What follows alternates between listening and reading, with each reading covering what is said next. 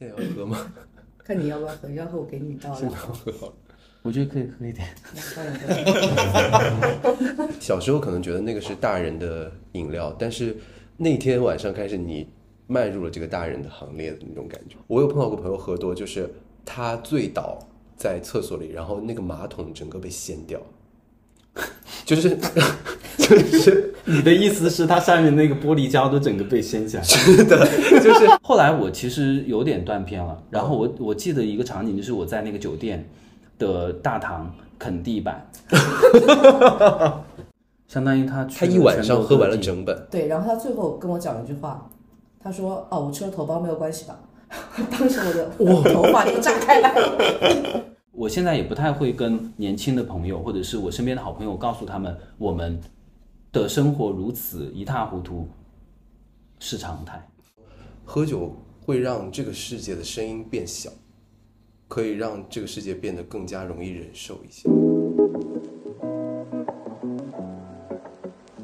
我曾经的梦想是开一家不打烊的小酒馆，但现在还不行，所以只能用声音的方式把这家酒馆先开起来。今晚，欢迎您的光临。欢迎大家收听今天的之类的。我们今天邀请到的两位嘉宾是 Hero 和 Lucky。好，谢谢收听今天的节目。我们这这档节目已经易主了，现在变成老王来主持了。Hello，大家好，欢迎收听今天的之类的。今天呢，其实是邀请到两位好朋友老王和 Lucky，然后一起来呃分享关于喝酒这件事情。呃，想必大家刚才在那个老王的那个开场的介绍里面已经感受到今天喝酒的这个气息，然后再加上 Lucky 今天其实是一个宿醉的状态。现在我跟老王已经开始喝白葡萄酒了，嗯，而且再加上今天很特别，我们是在 Lucky 的店里面。那当然，关于 Lucky 的身份，还有就是我们一起的一些故事，我们接下来会展开讲一下。大家好，我是老王。然后，嗯，本职工作是一个传统媒体的从业者，然后现在在呃待业的状态，然后也是一个很喜欢喝鸡尾酒的人。呃，我觉得你要补充一下，因为你有一档播客，然后你的这档播客也是跟今天主题很有关系嘛？对，那就插入一个硬广，这里啊，就是我的播客的名字叫做《喝酒的时候我会想听》，其实也就是，呃，自己分享一些关于我喝酒的时候会想听到的音乐类的一个节目。嗯，嗯，Hello，大家好，我是 Lucky，然后我是一个调酒师，然后现在也在经营一家自己的酒吧，叫 Pop Corner。嗯，我觉得大家呃，如果在上海常常喝鸡尾酒的话，应该还是比较多人会知道 Lucky 的店的。必然，嗯，Lucky 的店是非常火的，对，至少在小红书上肯定是常常会刷到。嗯其实小红书还好，我们就是口口相传会更多一点。老实讲，目前是这样子的。我跟我跟老王是好多好多年前认识的，嗯，但是真的见面，我们是在我我来上海的时候，二零一七年三月份，嗯，然后我们第一次见面就是在一个葡萄酒吧，我不知道你知道这家葡萄酒吧吗？现在已经倒闭了，他肯定知道。哪一家？Doctor Wine，哦，我知道，是不是在那个富民路？对对对，就是在楼上那那对对对对对，当时还有富民路的那个靠近延安高架那边还有一个 Doctor Beer，他们是他们是同一家的一个老板，对对。嗯，然后现在已经没有了。旁边还是古意那个香菜。对对对对对对对。然后我记得那一排当时就是 Doctor Beer 那一排都是喝那个啤酒的，你记得吗？然后整个富民路，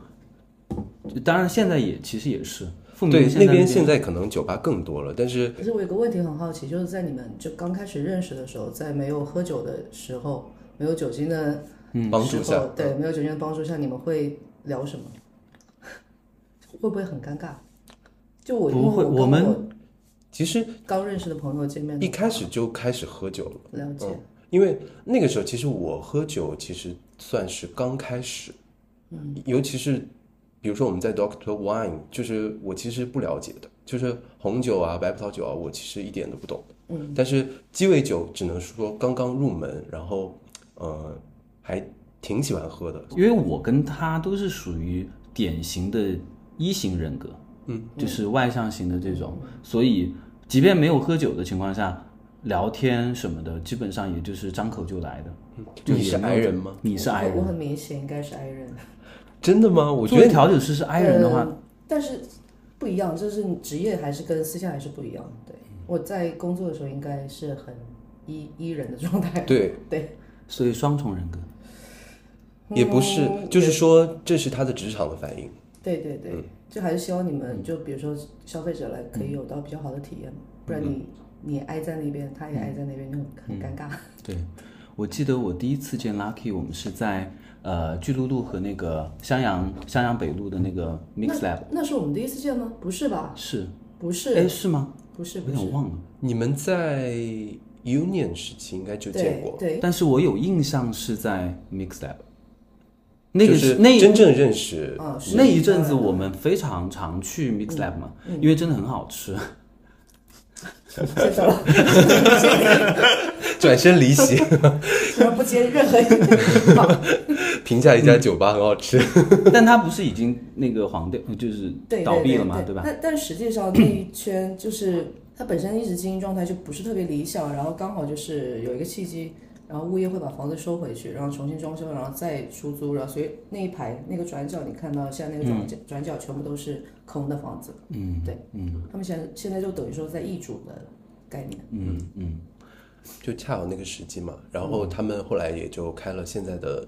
店。是，其实是在此之前，就是他们就我们离开之后，Mixup 还经营了差不多将近一年的时间。哦，对，嗯嗯，是的，所以 Lucky 在做调酒师之前是我一直都在做调酒，一直做调酒师我，做了已经有十一年。十一年。对，那你是怎么入行的？哦，这个很就是也也是一个其实不是一个很有趣的故事，但是就是有一就我不是湖北人嘛，然后我很喜欢海，因为我在湖北没有看过海，当时还很小的时候，对，哦然后我就去了厦门，然后厦门的话，你肯定要先找找一份工作嘛，然后我想说啊，做咖啡跟海是不是特别搭，然后就去找了一家咖啡店，但它晚上是酒吧，所以说你那个时候你。因为你没什么工作经验，你的上班时长肯定是要非常长的，所以那个时候我从下午的两点一直上到晚上的两点，有时候可能到更晚三点四点这样子。然后他六点就变酒吧了嘛，因为，嗯，所以那个时间段你也是在接触酒的。然后刚好那那一家咖啡 bar 它会有一个很厉害的调酒师，在当时来说，嗯，对，就刚好这个契机接触了调酒，所以就是你是很早的那个早 C 晚 A 的践行者。那可以这么说，嗯，就是。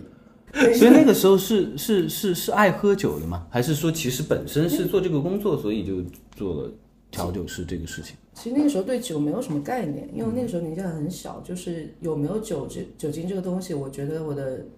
就生活都是一样的，我不会觉得酒精如果说晚上会喝酒的话，我会变得更快乐，不是这样子。嗯嗯对，嗯，是因为一直在同一个环境里面，所以你接触到了这个东西，好了，它就是一个爱听海的女孩，就是嗯随波逐流的人。对为了追求海，然后才从事了这个行业。然后开始做这个行业才喜欢上喝酒。呃其实这个跟我印象里面反而是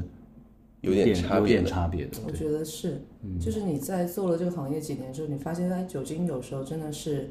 某种程度上会帮助你解压的一个方式。嗯，对。老王呢？老王是什么时候开始喝喜欢喝酒的？我是，呃，最早我来上海工作的那一年，就是我一六年的时候，然后我在上海其实一个朋友都没有，那个时候，然后呃，我有一个杭州的朋友，他跟我说，我介绍你一个朋友认识吧，以免你在杭就是在上海生活的太孤独，就是，结果他就介绍了一个调酒师给我，就是马格，然后那个时候开始我就变成。我没事儿，我就会找他玩儿，然后，但是我大多数时候是就一个人坐在吧台，然后等他下班，这样就跟他聊聊天啊，这样，然后有时候我也会早走，就慢慢慢慢开始，你坐在那儿，你也会有点无聊嘛，就比如玩手机，你可能就点一杯玩很久，不像是现在可能就是一个猛喝，然后对那个时候可能就是点一杯酒，然后坐在那儿等等等，跟他聊聊天，等他空的时候，呃，比如说。呃，出去抽根烟啊什么的，然后就一个晚上可能只喝个两杯，但是慢慢慢慢就会被带动起来，可能开始想说我可以了解一下鸡尾酒到底是个什么样的东西，然后包括我喜欢喝什么样的味型的酒，包括我可以去尝试一些我没喝过的东西。那你那个时候在喝什么酒？就是在等他的时候，那个时候通常来说都是喝酒单上的他们的就某一款就是特调类的，对他们的推荐类的酒。所以 Lucky 是哪一年来上海的？因为当时在厦门嘛，对吧？我是一四年三月二十八号来的上海，我记得非常哇，清你记得很清楚。对，因为等于说就是换，就是真正人生要面临第二次的转折了嘛。嗯，我换了个城市，对，嗯，所以记得特别清楚。那一年多少岁啊？方便透露吗？方便啊，一四年我多少岁来的？那年我二十整，嗯，二十整对来的上海，对，然后是去了约念约念约念 trading，啊、那个时候就是直接就去做调酒师。是的，嗯当时约念还在筹备阶段，当时为什么从厦门要离开来上海？因为厦门就是太非常的安逸，就是你在那边待多几年，你可能你的你的性格都会非常非常的平，嗯，对，就会因为它太舒服了，然后没完全没有挑战，所以我才选择来上海。这样说吧，因为我三月来上海的时候，刚好优年就是停止招募，嗯，因为他他是其实呃优年当当时的老板，我在微博上发了一篇招聘信息，然后我是因为这篇信息，然后特意挑了个时间飞过来面试，然后第二天又飞回厦门等他的通知嘛。因为他说他可能要一周的时间，然后到当时三月底我们确定完成招募之后，一直到嗯到八月的时候，这中间都在培训期啊、所以是八月中的时候，有点才正式的开始对外，嗯，对，就很长一段时间的培训期。你本来在北京的时候你是喝酒的吗？嗯，我在北京是，我其实从小到大就喝酒。我从我从小，我记得我有印象，是我高中的时候，嗯，就已经开始喝酒了，但是是喝啤酒，就是你不懂酒，但是你知道酒，因为我我家里人非常爱喝酒，就是像我舅舅啊，然后我尤其是我外婆家的，整一个家族都是酗酒酗酒的家族。酗酒，大概二零零七年、零八年的时候，我才真正意义上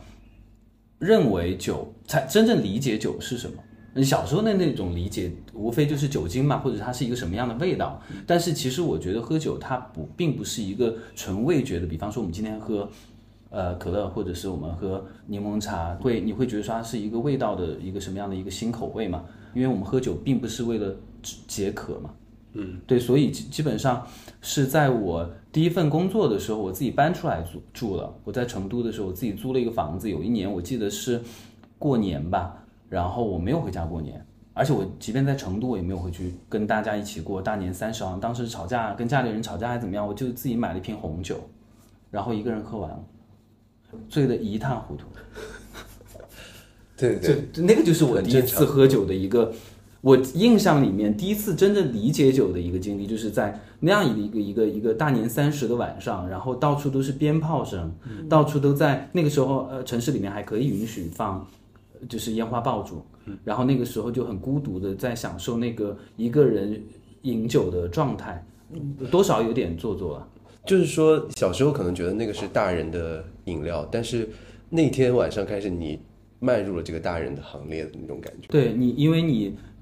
真正意义上去去去品尝它，其实享受它的这个过程以后，发现哦，我可以说起来，我其实是喜欢喝葡萄酒的，但是你根本就不知道那个葡萄酒是什么，嗯，你知道吗？你根本不懂，其实也不懂，但是你知道那个滋味对于你来讲，它是麻痹你神经的，甚至会让你吐的，所以你才会好像好像成。好像像成年人一样，你学会了一个某，比方说只有成年人，比方你在抽烟或者怎么样，你会觉得那个东西是长大了。嗯是就是也是一个成人的门槛吧，我觉得。我觉得我真正喜欢上应该是零七年，要不然一七年左右，因为一六年的那时候刚开始喝鸡尾酒，我其实是没有没有感觉的，就只是有意识，好像我酒量还可以，嗯，就不不常喝多啊或者怎么样，很少会碰到说哦我今天呃喝了很想吐，或者是喝醉了，然后需要有人嗯送我回家或者怎么样，就不太会有这种情况，通常都是我做到最后，然后就所有人离场了，然后这个酒局结束，就是这种情况。嗯，所以一开始其实就是在就是清醒的这个过程里面，来想要尝试一下喝醉的感觉，才喜欢上喝酒嘛？应该不是吧？没有，其实慢慢慢慢变成了就是一种习惯，就跟喝咖啡一样。很多人，因为我是不怎么喝咖啡的以前，然后这个酒对于我来说就跟别人现在喝咖啡那个日常是一样的，就是你你慢慢习惯了它的存在之后，你有时候会突然觉得哦，我今天应该喝点酒，然后你你就会想去找酒喝，是这种状态。嗯嗯所以酒对你来讲反而更多的是一种习惯的，对，至少在在在现在来说，它肯定是一种生活习惯了，它已经不是，哦、嗯，我强迫自己或者是被被别人带动，反而去那个的。有时候我一个人，我也可以在家里喝的很开心，就是这个样子。嗯 Lucky 呢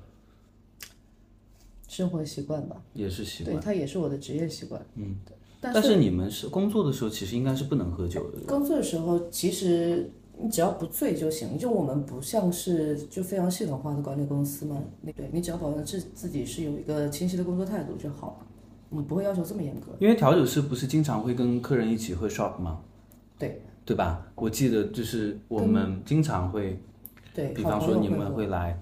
给我们 shot 喝，然后我们就，我那个时候就有一个困惑，我想说，就是喝 shot 其实很容易醉，醉，嗯，对吧？嗯那怎么去调酒呢？这个反而让我觉得很诧异。酒量好，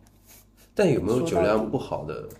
有酒量不好他就不会喝啊，就知道自己在位置在哪就好。不是他们会那个你知道调酒师们他们会很有心机，就是他们自己那一杯哦，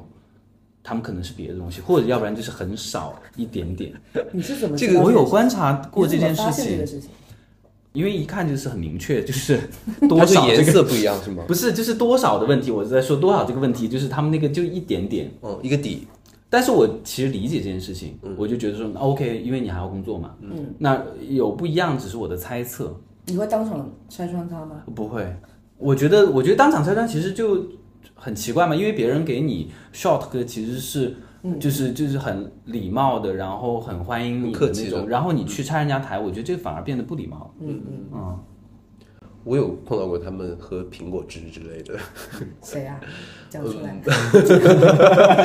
就蛮多人的啊、谁 你自己应该也有吧？就我觉得也正常了，因为主要是他们可能如果每天都在上班的话，他可能每天都在喝 shot，所以但但但其实我要插一句，就是我觉得喝工作的时候喝，就调酒师工作的时候喝笑不是必要的，嗯，只是他可能今天真的很认同你这个人，或者是他很喜欢你们，嗯，他才会跟你喝。老实讲，他不是硬要喝的，对。对，就是提醒大家就不要硬去讨 shot，shot 可能大家那个碰到的调酒师也喝不下。就是我们在去 Mix Lab 那个最勤的那一阵子，是我喝最最多的那一阵。时候，时候哦，哦是吗？是的，可是你那天晚上，就是你，比如说你去喝酒那天晚上，只跑 mix lab，还是你会去只跑其他的？Mix Lab，我不太会逛吧，转台，嗯，因为对我来讲，因为我非常非常懒惰，我就是即便我我可能 maybe 就是从 Mix Lab 到对面的 Atlas，嗯嗯嗯，这样，因为可能朋友在 Atlas 的话，就去喝一杯，嗯，我不会走超过十分钟，因为我但凡喝喝了酒，我再一走，要不然就清醒，要不然就醉。哎，Lucky，如果你是去外地，比方出差或者是去玩的话，在没有当地有调酒师好朋友的情况下，你会怎么去选择酒吧呢？这个也是跟我们肯定很很不一样的地方。如果一定要喝的话，我会比较喜欢就是新的东西，就我不会像老王一样，就可能他会想要找一个有安全感的地方，但我可能就会去找一些新的地方。嗯，对我主要看重氛围。嗯，那你怎么去判断它这个氛围是不是好？大众点评的图片，哦，就看比如说装潢，然后包括它的酒单的那个，对，就一进去你会感觉到好或不好嘛。但如果说即使你不喜欢的话，你还是会硬喝一杯再走。对，嗯，就是礼貌。对其实我跟 Lucky 很像，因为比比方说，我即便在上海，我就想走路能到的一个酒吧，因为有些时候你吃完饭以后很想喝一杯，嗯，我就会打开大众点评，然后看附近的，然后我还是去挑选它的样子。嗯哦，我觉得装修风格它决定了我至少是我在审美上会更愿意去。如果这个老板他愿意花那个精力去设计他的这个酒吧的话，他一定在酒的这个品质的拿捏上面不会有太大的问题。当然，这个取决于酒好不好喝，取决于调酒师。但是你整个氛围，其实你你去酒吧喝酒，不仅仅只是说我一定是这杯酒一定是要一个特别特别好喝的。你你寄希望于这个的话，你大部分时候其实会非常失望的，所以你还不如整个综合起来看它的整体的这个场所带给你的感受，我觉得这个事情比较重要。嗯那如果我有个问题，就比如说你们去到一家新的酒吧，你们就比如说像你刚刚说的氛围啊，或者场景什么样子的，那除了这些东西，有什么就是可以让你们下次一定还会再去的？就酒好不好喝？那如果酒也还行，就是他，他各方面都是很正常的水平。嗯，比方说我离哪里近，我就去哪里。如果这个地方本身是在我觉得还可以的，已经列到我的这个喝酒的一个呃 list 里面的话，我他离我近的话，我就会，比方走路能到的话，我就会去。所以有没有一个特别印象深刻的酒局？有什么样的故事？然后它让你觉得哦，我这一次酒局，不管是我特别开心也好，我特别后悔喝了那么一一顿酒也好，还是我特别懊恼等等。我觉得通常你印象深刻的酒都不是那种就是最开心的酒，一般是你喝吐的嗯，是的，时候是印象最深刻的，就很很容易想起来的。就比如说我现在回想，我最印象深刻的就是有一次，呃，有一个朋友他们呃要出国留学，然后我们就是办那个欢送嘛，然后就在酒吧里面喝酒，然后那天很疯狂，就是前面已经喝了好几杯烈的调酒了，然后我们最后变成嗯、呃四五个人在那边拉酒嘴。呃，通常调酒师倒酒的时候，不是会在那个圆瓶上面插一个酒嘴，然后他们方便倒嘛。然后就是我们变成把那个酒嘴插上之后，那个圆瓶就直接倒嘴里，然后就没有任何容器，就你的嘴就是那个容器，然后你就喝那个纯的原本的基酒，然后把它咽下去，就是类似于把 shot 直接倒你嘴里这个概念。然后我们那天我印象深刻，是因为我们大概拉了有五瓶酒。后来跟他们去吃夜宵，然后坐下来，然后他们开始喝汤。那个服务员给我舀了一口，舀了一碗汤，然后我就喝了一口，我就说不行，我要去吐。我吐到他们整个火锅吃完，一直坐在那个厕所里，然后是第一次需要有朋友架着我送我回家，但是我脑子是清醒的，我知道自己在干嘛，我还特意在那个厕所的地上垫了纸，坐在那个地上，因为我怕就是那个地上太脏了，然后。就整个过程都很清醒，但是我知道人已经，你的身体已经应激反应到已经没有办法行动了，然后就一直在吐。嗯，然后回到家之后，他们还跟我说，啊，那个垃圾桶给你放这儿了，但是我就是倒头昏睡，但那是真的印象非常深刻，就因为整个吐完全场。嗯，Lucky 呢？我不是很喜欢拉酒嘴这个动作，因为我我我有一次在外地出差的时候也是被拉酒嘴，然后我身边一个朋友他可能看我就是太长时间了，他伸手帮我挡了一下，因为你知道在拉的同时，他如果身上帮你挡，他的酒是会溅到你，帮你洗把脸这样子，然后他当时就进我的眼睛，然后很不舒服。对整个眼睛就就之后就非常的痛跟红，嗯，对这蛮恐怖的，对，因为有可能会伤到眼睛的。对，倒不是因为这个会排斥拉酒嘴这个东西，因为我觉得太快了，就是让你这个酒精让你在你的身体里可能太快会有作用，我不想有这么快的，嗯，就是明明是一个很快乐的事情，不想让它这么快就结束，这样。就比较追求 chill 的对对状态，对不想要就是喝醉为目标。是的，是的，那你印象最深刻的一次喝酒是酒局啊？其实也是跟老王一样，就是你快乐的时候，因为你喝酒大部分都是冲着开心去的，所以你基本上都是开心的状态。那你如果记得起来，那肯定就是不是很好的时候你才记得起来。我也是特别醉的时候，我会印象最深刻。嗯，就有一次就是回回老家，回老家然后跟朋友一起喝酒，然后那个时候在玩就是。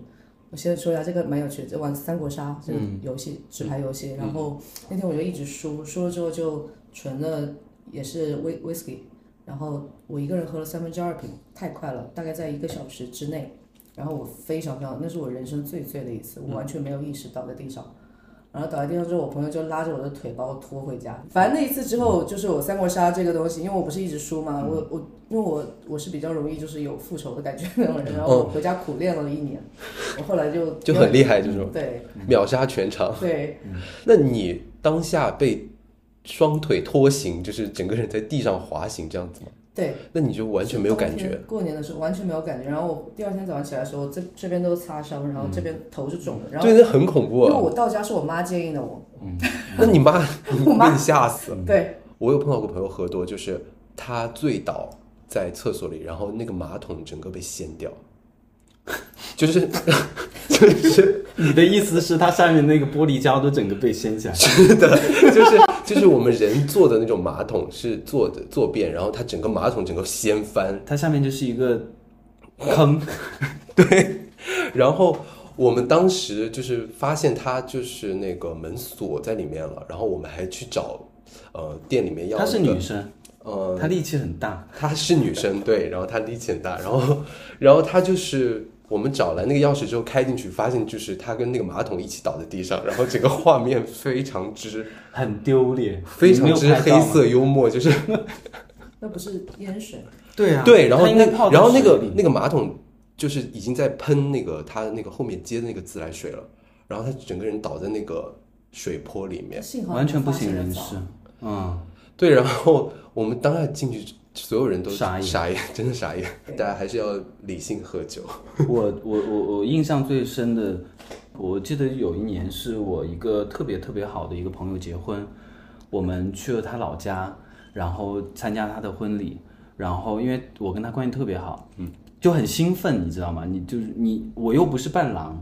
且我又不是很重要的什么家属，但是我在那边好像就跟就是那个 特别激动、特别来劲特别来劲、特别上头的那种感觉。然后因为在泸州嘛，我们都喝那个泸州老窖，我们疯狂到什么程度？就是吹瓶，到最后所有人走了，因为因为四川结婚是中午，嗯嗯然后我们喝到了下午两点过，所有的参参参会的来宾都已经全部悉数离开了，就是我们那一桌子，可能只只有我最疯，然后我就是吹那个一五七三，然后整个就是后来我其实有点断片了，然后我我记得一个场景就是我在那个酒店的大堂啃地板。就是你趴在那个地方，然后它不是那个酒店大堂，它有一个那个地地毯，然后我在那边啃地毯，因为我觉得那你好柔软啊。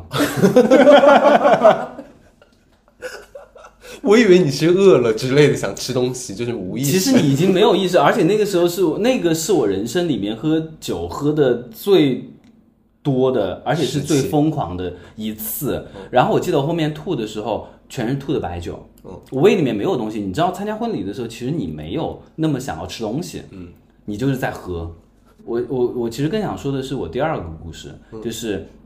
我印象非常深刻的一次喝酒，是有一年二零一九年到二零二零年的一次跨年，嗯，然后我是在 Slow Bar，Lucky 知道 Slow Bar 吗？嗯是在那个对常常熟路的那家现，在已经关掉了。对对对，后后来关掉了。然后因为我连着两年在那边跨年，嗯，然后是跟我的一帮前同事，呃，都是关系非常非常好的同事，一群女生。然后呃，其中有个女生，呃，我刚来上海的时候，她是我们实习生，然后年龄非常小，是一个小女孩儿。我们那天晚上就一喝酒喝酒喝得很开心，然后在跨年的那个倒计时的时候，然后大家就疯狂的在喝，喝到后面的时候，她突然就哭了。啊可能因为那个时候大家已经不在一个公司了嘛，然后大自大家各自有各自的问题，大家各自在自己的生活经历里面可能有一些苦恼，然后那个女生就就就就很颤抖的在在抽抽抽抽泣，嗯，然后我就把她的头这样抱住，然后我就捏着她的脸，我跟她说，我说那个，我说你不要这个样子，我说。你接下来的人生，或者是我们接下来的人生，只会越走越差。我们只会在不断的痛苦和失败中过余生，这之类的。你还蛮敢讲的，呃当然，尤其是在别人而且我印象非常深刻。然后他哭得更猛。我后来在我的那个那个日记里面，其实也写了这件事情嘛，因为他对我来讲，呃，是一个非常惨痛的一个教训，并不在于我那天晚上喝多了，而是在于我不应该对一个一个年轻人说，我们只会在越成长的这个阶段里面。感受到社会的恶意会更多，我觉得这件事情是一个非常不好的事情。呃，即便我现在仍然认为我们可能面临的问题会越多，这是无可避免的。但是你不能去告诉一个没有经历过这件事情，因为他比我小十岁嘛，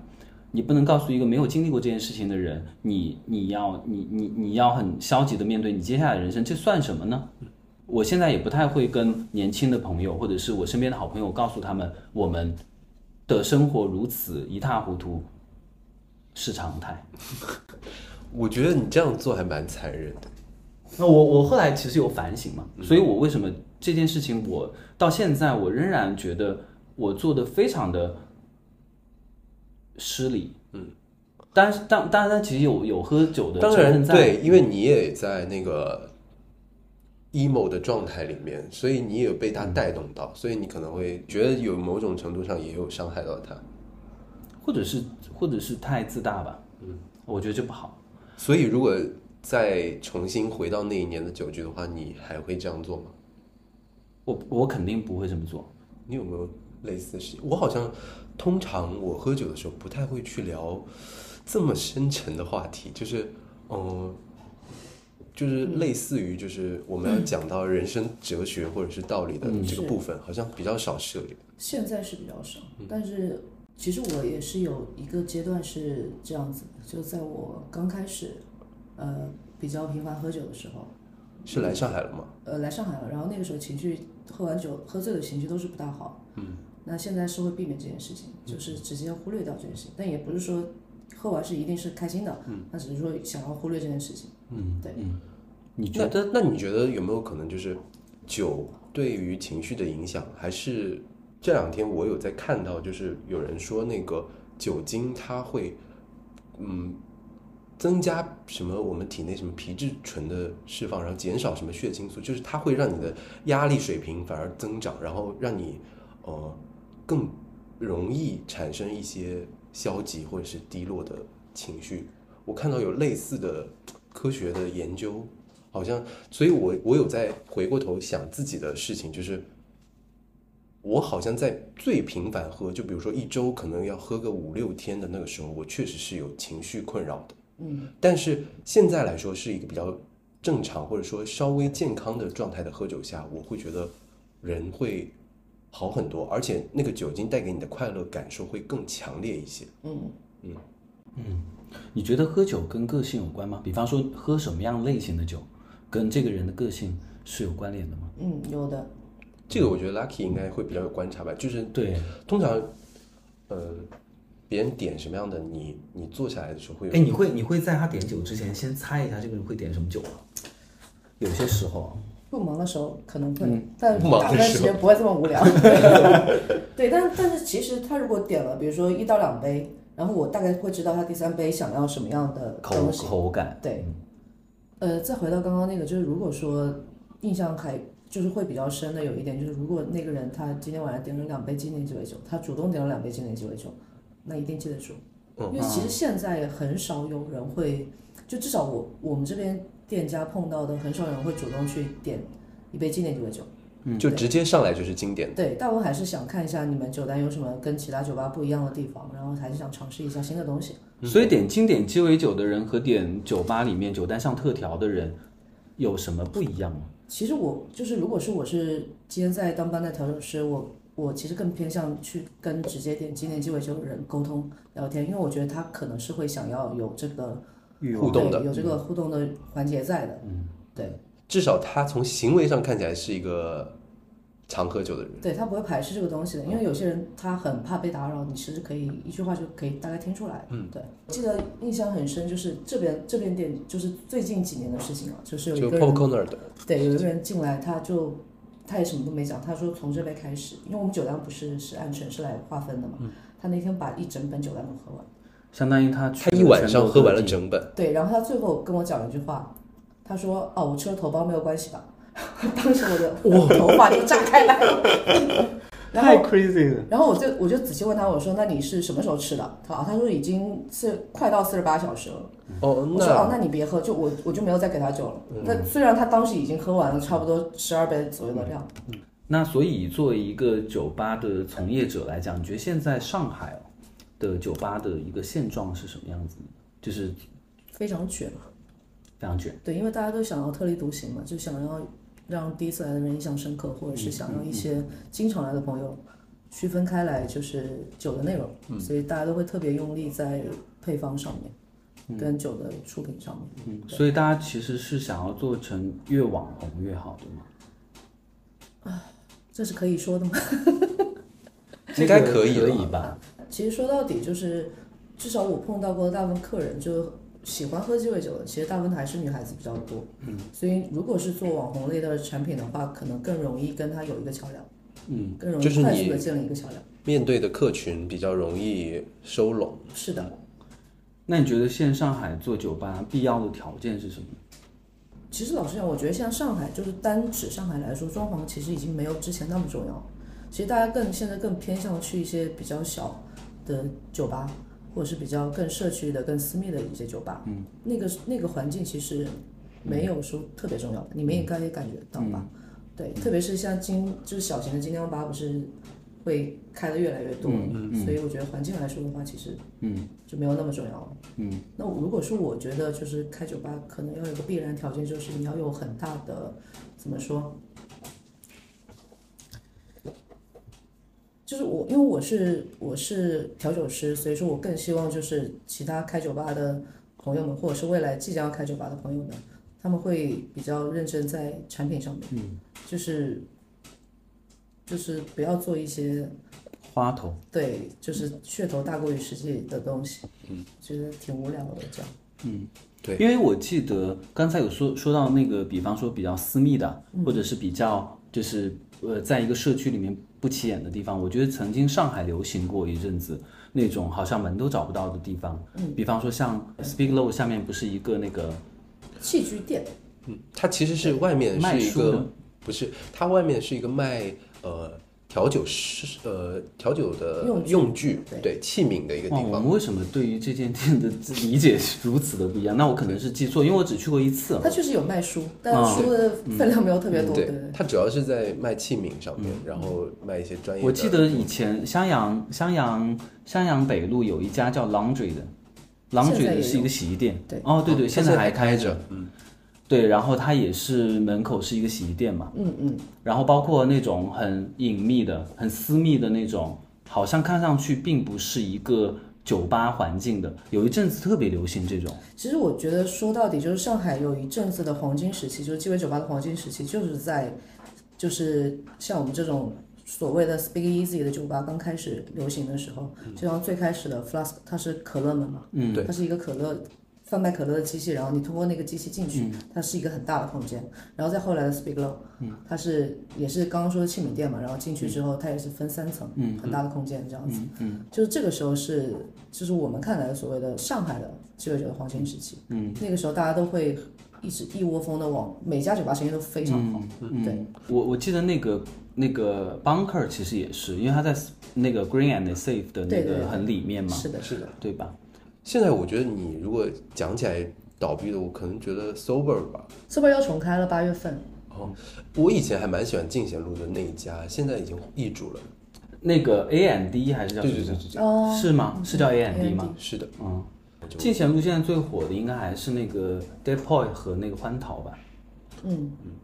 欢桃当然不算是鸡尾酒吧，它是喝葡萄酒的嘛。嗯所以你那个时候，你觉得去，呃，我下班之后走进一家酒吧去喝酒，他有帮你解决什么问题吗？就还是说你只是度过了那个时间而已？我度过了那个时间，以及我不需要，我不需要再应付谁了，就是反正这个时间是我自己的嘛。后来有一阵子，我非常喜欢去我们家楼下的那个酒吧，嗯，当然对我来讲它是土的，就是它的那个吊顶是那种星河星空，然后有 bling bling 的那种，然后它有个罗马的那种类型的吊灯，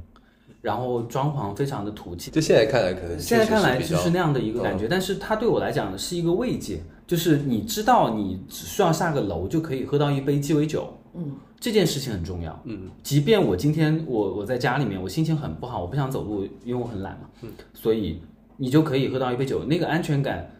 大过于你对于环境的要求，或者是因为它酒，其实坦白讲哦，我不知道你们有没有这种感，那个 Ronnie 谁做都。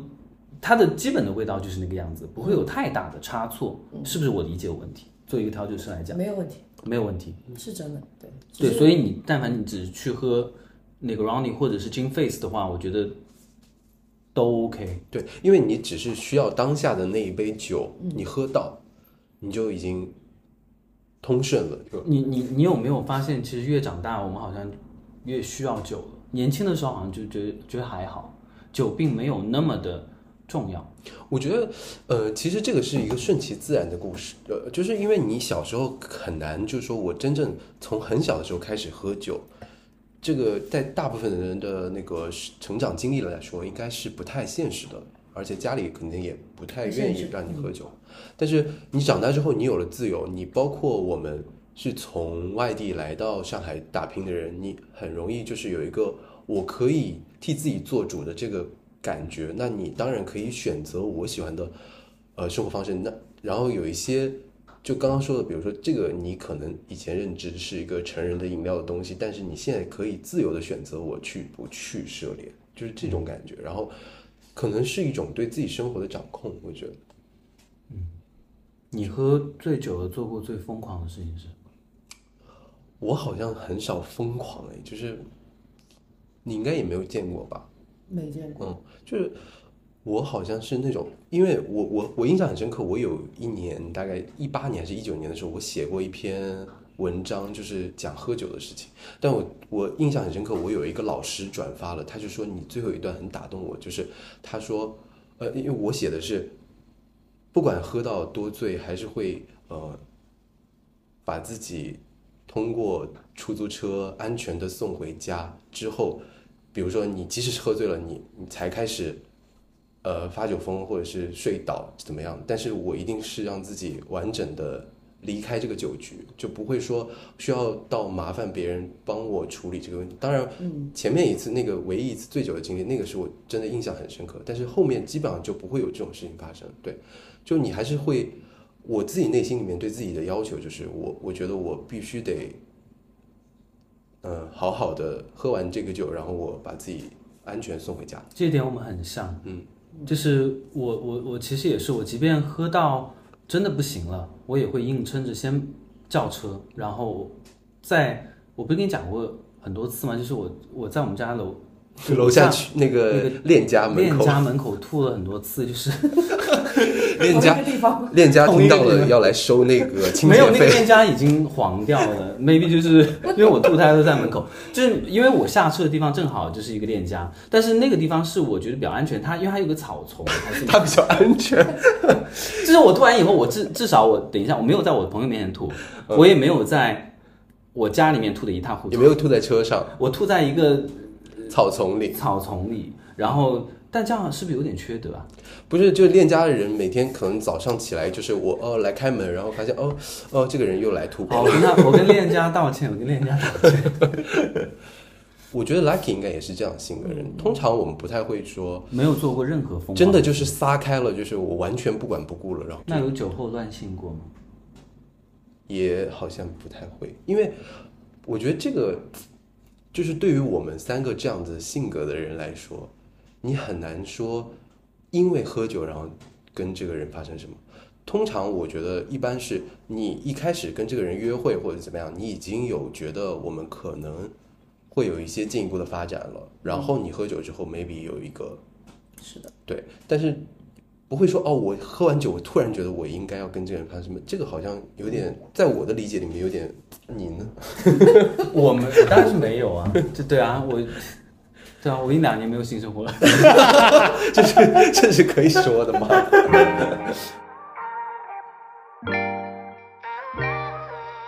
你在工作特别忙碌的那一阵子，反而比较想想要喝酒，但是在闲下来的这段时间，好像对于酒的。需求需求好像降低了，这个对，因为其实这个 Lucky 应该有直观的感受，因为比如说我一周是上五天班的，那我星期五下班，那我通常就是会想喝酒。但是如果我这一周什么事都没有，那我肯定不会选择周五喝酒。我即使有酒喝，我也不会说我非得凑这个热闹去周末去挤这个酒吧。那我可能周一周二在他们最呃闲的时候我去喝酒，这样我会最舒服，而且你不会被吵到或者怎么样的。所以一般来说，你工作了完了，然后你就会觉得哦，我这个礼拜必须得喝酒了。那个时候是最强烈的，嗯，所以我觉得上班时期就会喝的更多。其实我呃，我我其实想说的是这个，就是我们通常酒吧喝酒只是我们喝酒的一部分嘛，就是自己在家里面，我有些时候会因为看了某部电影，然后特别闷、特别心眠、特别堵得慌，或者是听到某一首很久没有听到的歌，然后它勾起我的某部分回忆的时候，我想要立刻开一杯、开一瓶酒来喝。就是我我我你你这么说会让我想到，就是我之前看一个美剧叫《Shameless》，就是无耻之徒，它里面那个呃二哥就是 Lip，他就是他爸妈都是酗酒的，然后他是小孩子中唯一一个酗酒的人，然后他酗酒到已经辍学了，然后有一次就是在辍学之后，他还是一直依赖酒精，然后呃他在路边认识了一个人，然后他跟他聊天。然后那个人说：“为什么你这么喜欢喝酒？”他就，哦，那个话是我至今印象很深刻的，就是他说，喝酒会让这个世界的声音变小，可以让这个世界变得更加容易忍受一些。就是我觉得大部分现在在城市里面喝酒的人，可能追求的多多少少都有这一部分，因为我们在释放压力的过程中的途径没有以前或者说小时候的那么容易。所以你只能找到某一类，或者是你的朋友群体里面，大家通常都会使用这个方法，喝酒来把这个压力给释放掉。嗯，所以酒精解决了你什么样的问题吗？在某一刻，或者是某一个状态下，突然就把帮你打开了。它不是解决问题的一个途径。我觉得，因为你第二天早上，当然当然，它肯定是没有办法解决现实的。对，我觉得它更像一个就是。嗯，比如说像一个暂停键，你只是我先停止来处理这个问题，然后我第二天醒来，我可能会有更好的状态，或者是已经整理好自己的心力来去处理这些问题。所以你觉得酒精是让你逃避在当下的困顿，然后之后养精蓄锐再来找 solution 的一个东西？某种意义上来说，它是有逃避的部分，但是我觉得它，嗯，对于我来说，不像是我真的回避这个问题了，我只是先暂停一下，我能先停下来，呃，不去想这个问题，我冷静一下。但是我我是百分之百觉得，就是说，酒精是解决情绪的一个对方法，一个方式。嗯。嗯。因为我每次就是，如果说假设我。比如说想逃避一个问题，然后特别是我是非常容易逃避问题的人，嗯，所以我会通过喝酒，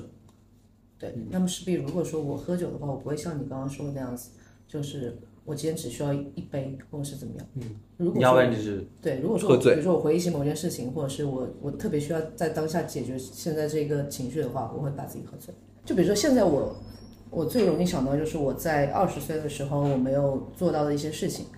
对，然后我花了九年的时间，然后到。快三十岁，我还是没有做到这些事情。嗯，我会觉得我不知道我九年在干嘛，这是最近比较大的情绪困扰。嗯，对我看到那句话就是触动我很深的。他说啊，我今年已经四十五岁了，但我想学大提琴会不会太晚？他说啊，不会，因为你无论做什么，你在之后你还是会变成五十岁、六十岁，就是这对我感觉很深。嗯，对我会更觉得自己就是之前就是有点太消过度内耗。因为上次你跟我说，就是有一次你你跟 Lucky 喝酒喝多了嘛，然后 Lucky 拉着你去看日出嘛。我其实很，呃，那个时候我就一直问他，我说为什么非得去黄浦江边？就是我们在比如说他店里面，或者是在哪里找个公园什么，就我觉得没有差别。但对他来说，那个是一个有有一点执念，因为他能闻到那个水的气息，水的味道，对。然后我刚刚就在问他，我说你你你对这个水的向往是是怎么样的一个感受？对，对，你就会让你清醒嘛？对，就我刚刚有跟他说，因为我从小生活在江边，所以我我大部分的安全感是来自于水。嗯，但是我不会游泳，我又很怕水。嗯，但是我很爱感受它。嗯，对，就可能会在当下的时候会让我回到就是一个我自认为最安全的时期。因为我小小时候就是也是这样子，就是一旦有什么，比如说，呃，需要说服自己的时间，我就会去江边待着。嗯，我觉得大部分经常来酒吧喝酒的，应该都会有这样子的困扰，嗯，算困扰。对，小问题也是困扰。对对对，就是会有。那聊的话，如果说对方是一个人来的话，喝多了肯定会，就是一旦是酒精两杯黄汤下肚，肯定会讲一些自己比较私密的东西，像什么工作或者是感情。他们会跟你倾诉，就是自己很私密的事情吗？会，但是我们也是听完听完就就忘了。嘛。对对，嗯，啊，下次也不会提到。对。职业操守，我觉得这个其实是需要一点能力的，因为不是所有人在接受别人的情绪的时候都可以直接消化掉的。对对对，对，所以我在想，就是会不会就是我大部分的呃不好的情绪，有可能跟我的职业也有关系。嗯。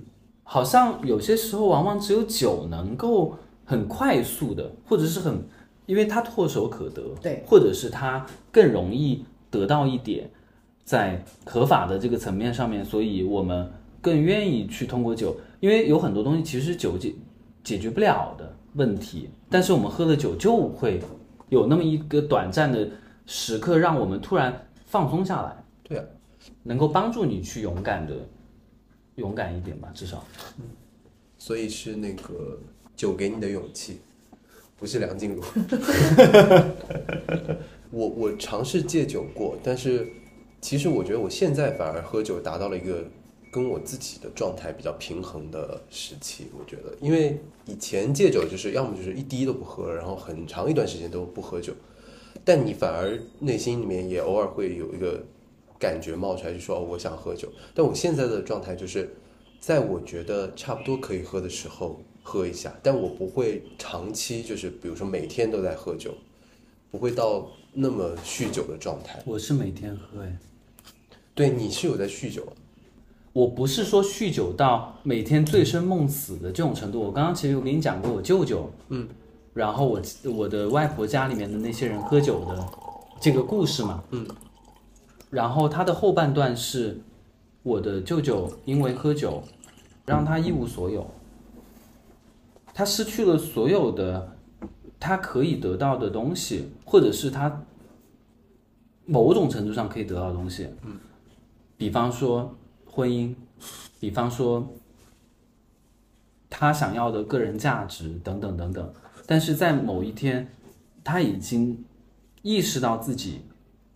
因为酒失去了这些东西的时候，他已经没有办法再回去了。他每天早上起来的时候，第一件事情是开一开一瓶泸州二曲。我我我没有觉得说自己一定要戒酒，嗯，我觉得立这个 flag 有点打脸，嗯，因为我经常会说我要戒酒，对我我手机里有你的录音，哦，人是要找出口的嘛，但是我希望那个出口并不仅仅只是酒精嘛，因为酗酒其实是有不同的状态的，有一些人的酗酒他是长期喝，Lucky 是喝到，我并不酗酒，你并不酗酒，并不酗其实你是每天可以不用酒，我其实可以不用喝酒，就之前特殊原因在家里两个半月的时候，我只喝了两次酒。嗯，我我其实我刚刚一直在想，我觉得是不是我们就是目前生活的一个状态跟处境是需要这个东西的。嗯，那如果说是非常顺遂的一个状态的话，可能也不需要这个东西。对其实说起来，其实就是大家还是各有各的压力嘛，不同的方向、不同的面向带来的生活的压力，你还是会觉得我需要一些出口，但是你又没有办法很容易的找到那个捷径去解决它，所以你只能通过一个短期的麻痹的状态来让自己稍微的松弛一下。那如果觉得有一天彻底不喝酒了，它会是一个什么样的原因驱使你不喝呢？其实我我觉得我应该是要么就是身体不好，要么就是我真的有一天觉得喝酒没意思了，就是我我可能喝过了很多之后，我觉得我不想要从酒精里面得到什么，因为你一定会有别的出口去解决这个问题，对对，但只是它不不再需要通过酒精了而已。对，我们是喝酒的人群，所以我们会觉得除了这个之外，好像也没有其他的太容易找到的方法。但其实有很多人是不喝酒的，当然，他的生活当中有更多的其他的方式来排遣掉他自己所谓的愤懑或者是不愉快的东西，那也很好。就是嗯就是因为我们今天节目已经做到这里了嘛，就是我相信听到这里的人一定对酒精还是有一些兴趣，所以我觉得也不太需要特别去一定要让他们去做到说我今天一定要开始戒酒，我我一定要过一种很健康的生活方式。什么是健康的？心理健康才是最大的健康。你通过喝酒来让自己的心理健健康那么一点，它也是一种健康吧？对，嗯，而且至少，嗯，酒吧得开下去，对。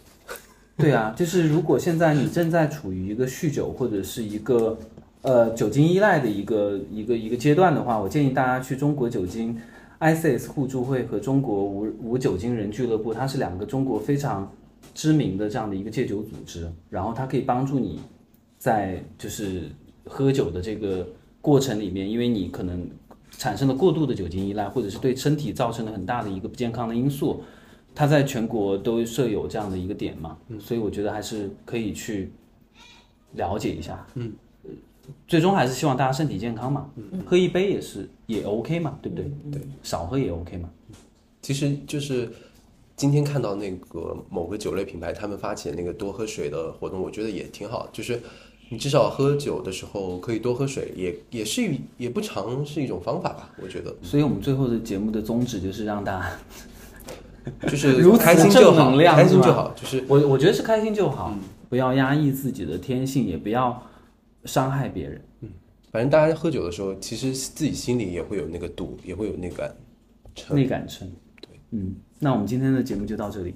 然后感谢大家的收听，希望下一次有机会一起干杯。嗯嗯，好，谢谢，谢谢，拜拜。谢谢